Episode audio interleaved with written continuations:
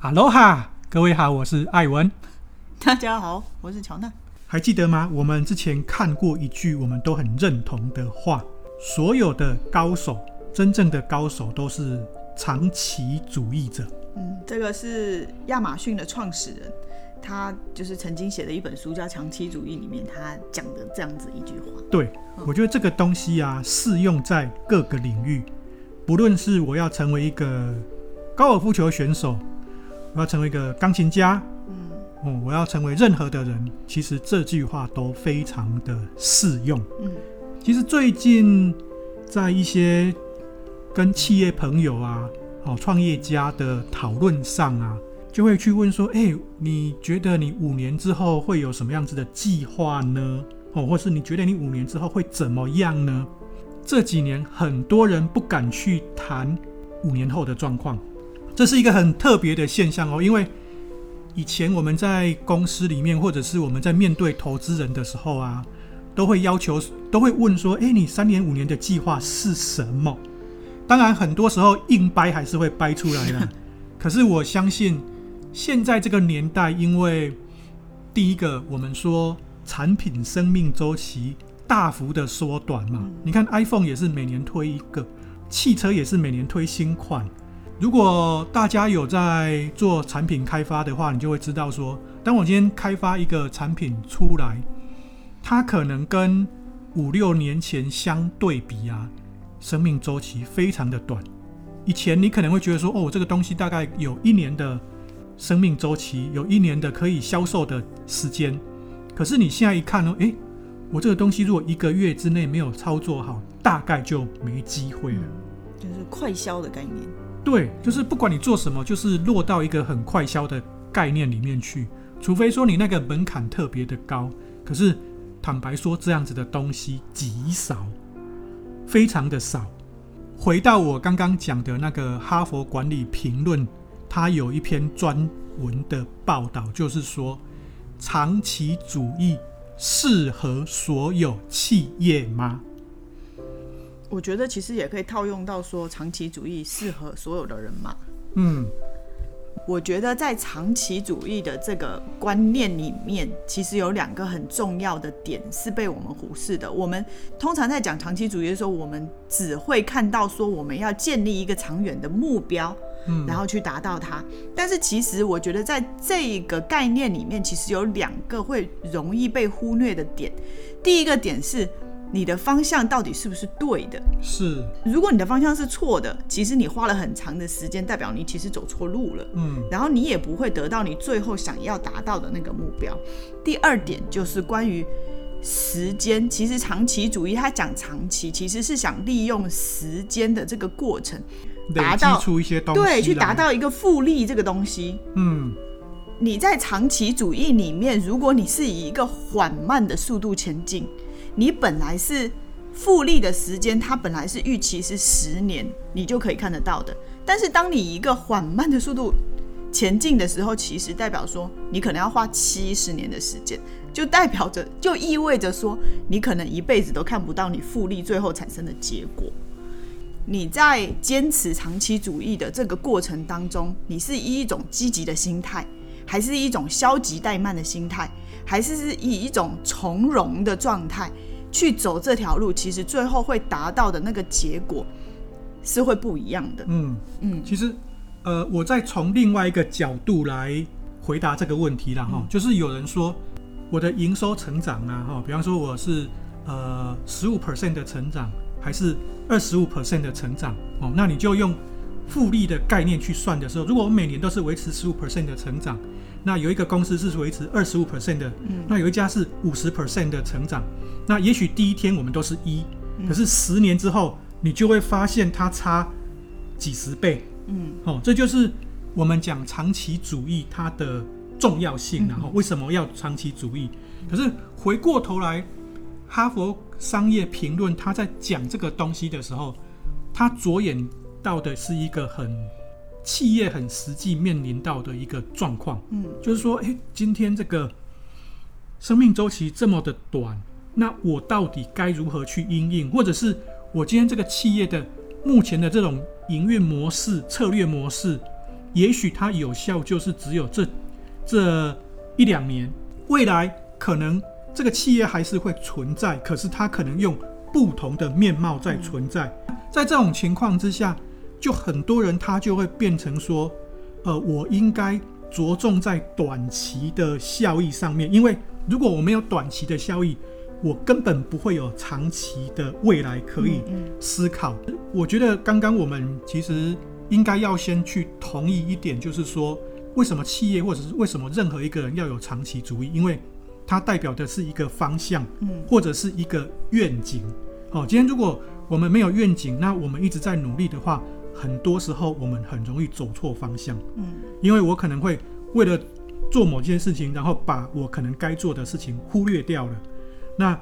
长久下来，其实你不是在前进，你可能是在倒退。嗯，哦，那只是说短期的影响如此大的情况之下，长期跟短期，我们该如何去把握？哈佛商业评论里面，他就从学术的角度来看，他就是说，诶，长期主义它更重视的是未来还有长远的发展，可是。短期主义，它是关注在当下，尤其是眼前的效率跟回报。嗯，哦，那看起来这两个其实并没有冲突。嗯，哦，只是说很多时候我们很容易，呃，因为关注在这个地方而忽略到那个地方去了。而且我觉得对很多企业来说，其实。太长期主义，它很有可能会面临面临比较实际的困难。比如说，一家什么样的企业它可以做长期主义？比如说像比较大的，像微软、像 Apple，它可能会比较容易做到长期主义的一个东西。但是你说一个中小型的企业，比如说一个嗯创业型的企业，它可能刚刚才起步，如果它用一个十年的长期主义的一个目标想要去找到合适的合伙人，或者是找到合适的员工，我觉得其实这是不太容易的事情。因为现在的人，我觉得很现实的，就是他可能看不到那么远的事情，对，而且他，他也不一定相信你对对对做得到。对，你就感觉好像是在画大饼，就是谁，嗯，不管说你的员工也好，你他你真的会拥有一个十年都跟着你的员工吗？我觉得这个首先就要打一个问号。是。而且，特别是在现在目前这么快速的迭代的这个时代里面，一个公司如果你没有当下的叫现金流吧，对，你其实也很难真正的活下去。是，就像我们刚刚讲的，嗯，其实你不要说你要去找一个 partner，他信不信你呢？因为一个模式在这个快速的年代里面。嗯十年之后，Facebook 还会不会存在？嗯，TikTok 会不会存在？都是一个问题。那你说你要创造一个十年的东西，嗯，我们每一个创业的人心里都要有一个梦想，嗯，是一个很伟大的梦想哦。比方说，我未来会怎么样？但是你必须要很踏实的去着眼在每一天。很多时候你在招募你的 partner 或者是员工的时候，其实。团队的塑造，这是一个大学问啊。那如何去说服这个，就是也许我们可以另外找一个时间来聊。因为我觉得，其实带人就是带心，大家有一同样的方向，然后有一致的目标，而且有一些就是对于未来有一些期待哦，这个是一定要有的。只是说，如何让大家更落地的去看待我们目前的状况，还有我们可以努力的，是不是？呃，可以达到的啦，哈，这个都是需要严肃来面对的。对，就是老板不焦虑，并不代表员工不焦虑，或者是你的 partner 会不焦虑。是因为每一个人都有自己的期待啦。嗯，哦，那我们再回到这个哈佛管理评论里面，哈，它其实呃有实际的用一些研究数据来。呃，得到一些答案。他其实做了大概七百五十份的那个问卷调查，它是针对所谓的半导体跟制药两个行业啦。吼，当然我们也必须说，因为半导体跟制药这两个行业都是很长期的行业，所以其实从它的这个样本里面，我们大概就可以知道说。它得出来的结果应该是针对长期测主义是有正向的作用的。问卷里面呢、啊，他每一家公司都是四五百人的公司，然后他得出来的是真的就是刚刚我所讲的长期主义对策略决策是有正向的作用的。可是刚刚我也特别讲过，因为它是半导体，跟所谓的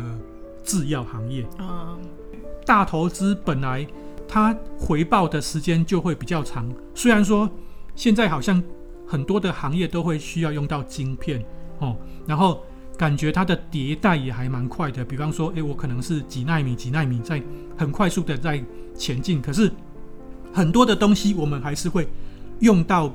不是那么新的制成的的晶片嘛。它的这个样本有待商榷。嗯哼。哦，如果他今天这个问卷调查是针对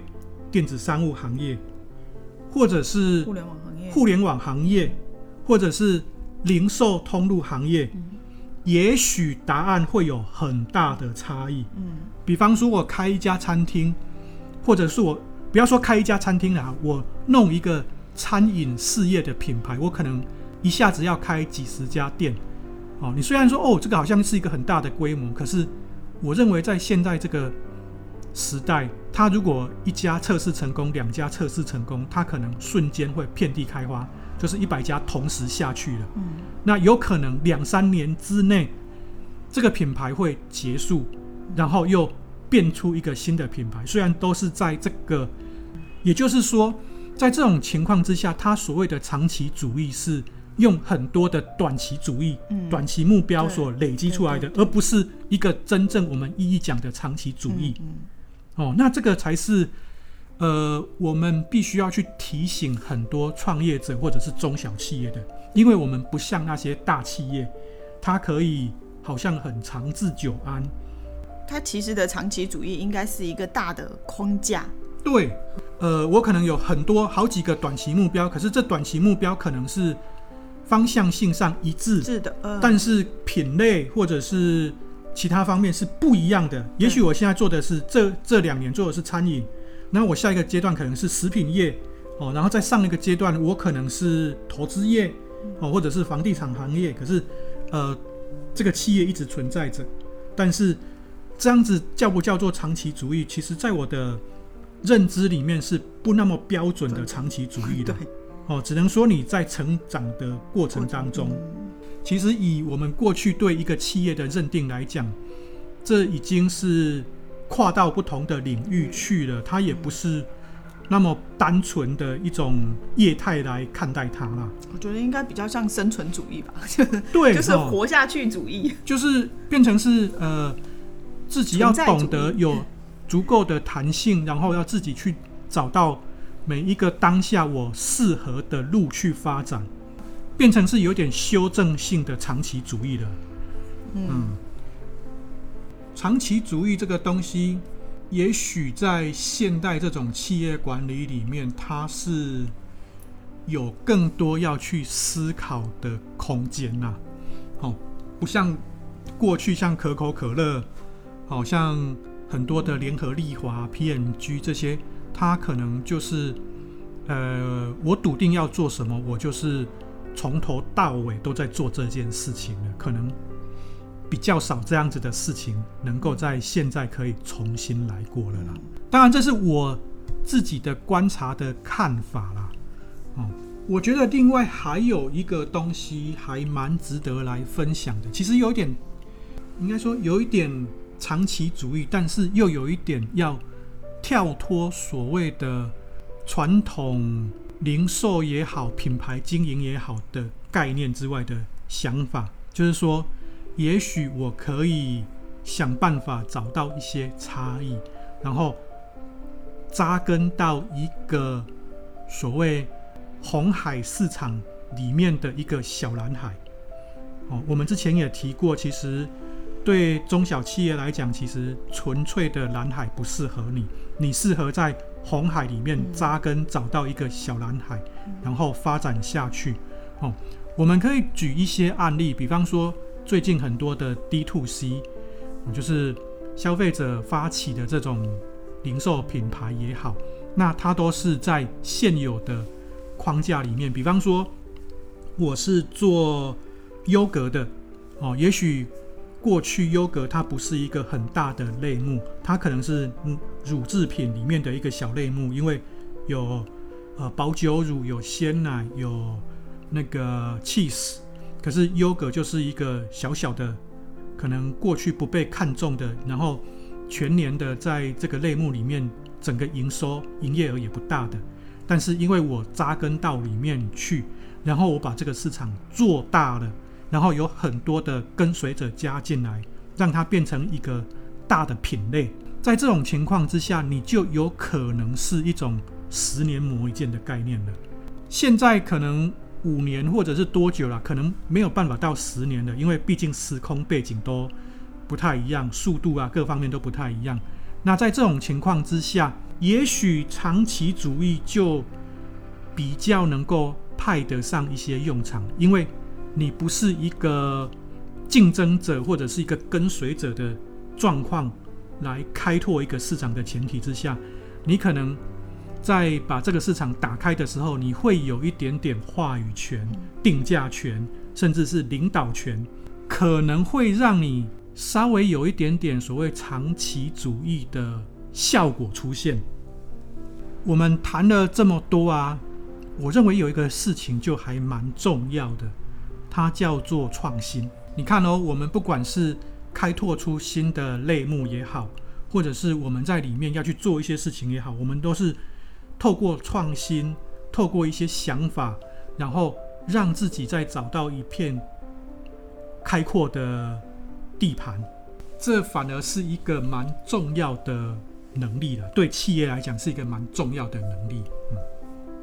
在长期主义里面，其实我们还需要稍微警惕一个事情，其实就是呃假努力。在我的概念里面。你可能是在不断的催眠，或者是麻痹自己，你在朝着一个很远的目标，然后再努力。但是其实你的努力其实是比较没有无效的。有些时候我们会进入一个这样子的迷失的，对，迷失的一个状态，就是你给了自己一个很远大、很宏大的目标，但是你在这个过程当中，其实你的努力都是假的。你只是在催眠你自己而已。我就会举个例子啊，哦，让大家比较明确一点点，什么叫做假努力哦。比方说，有些比较大的公司，然后他就会看到，诶，某一个某一个事情，某一个行业兴起来了，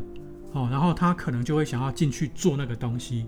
可是他用的是旧有的方法，条条框框的东西，然后你就觉得说，哦，我好像做了很多事情，为了这个目标，可是两三年之后啊，其实。他会发现他们一直在原地踏步，然后又两三年之后又看到一个新的东西，又重新去做。我我我觉得两三年才发现的话，就是真的是注定要失败了。我们缩小一点，就是你其实身边一定有很多这样子的人，就是装忙啊，嗯，就是感觉好像你他就是从头到尾每天从早到晚都在忙，但是其实你会发现说他的忙其实并没有产生任何的结果。嗯，那这个其实就是假努力，但是他反而会告诉你一些大的道理，嗯，就是他会跟你说他的忙到底是为了什么，嗯，然后他真的很忙，嗯，然后他是想要达到一些什么样的目标，但是你会发现说他做的那些事情其实离他的目标好像不是那么的，应该是说他讲的跟他实际产生的东西是不一样，对对，产生的结果哦，跟他的。就是他的长所谓长期主义的目标，其实是不太不太能够对接的。对这一种情况，我觉得其实这是每个人在生活的过程当中，其实都应该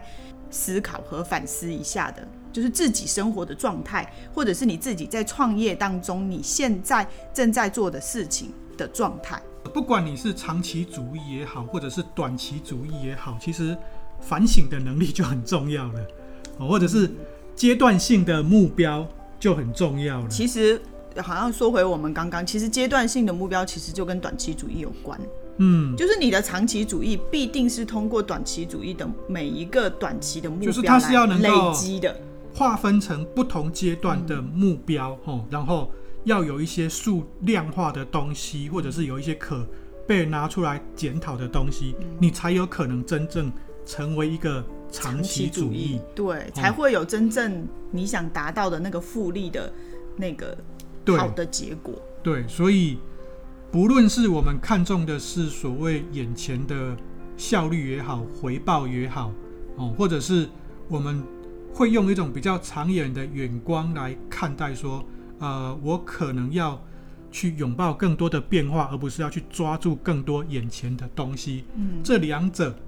必须要更好的去拿捏，尤其是针对创业者或者是中小企业。嗯长期我们讲过了，当做目标放在心底，把它好好的划分成每一年每一年的目标，然后让这个每一年的目标都有一个比较短期、比较好管控的呃做法，让你可以真正去逐梦踏实。嗯哦，最后我再跟大家呃分享一下，就是在这篇文章里面他有提到的一点啦，就是他有讲到，就是说长期主义啊会根部会根据外部环境持续的更新现有的资源，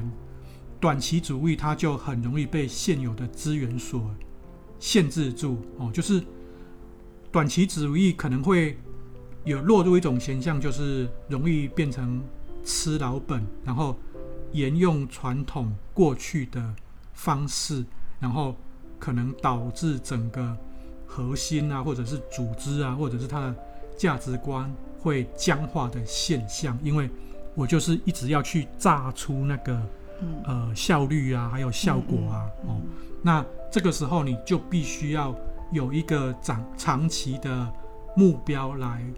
呃，做一个辅助啦，因为呃，在长期的目标上面，因为我们着眼的是要让很多的不可能都变成可能的条件之下，所以我们的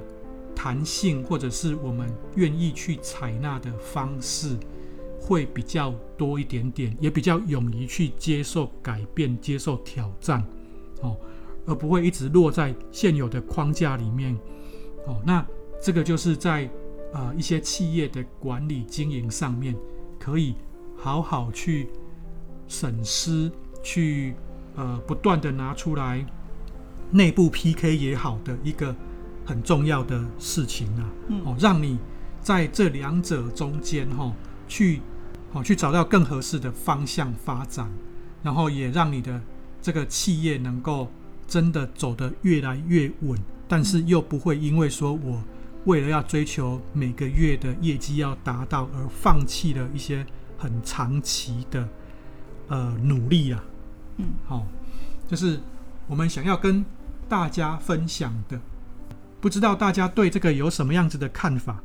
都欢迎随时留言来跟我们讨论。嗯，谢谢大家，拜拜，下周见。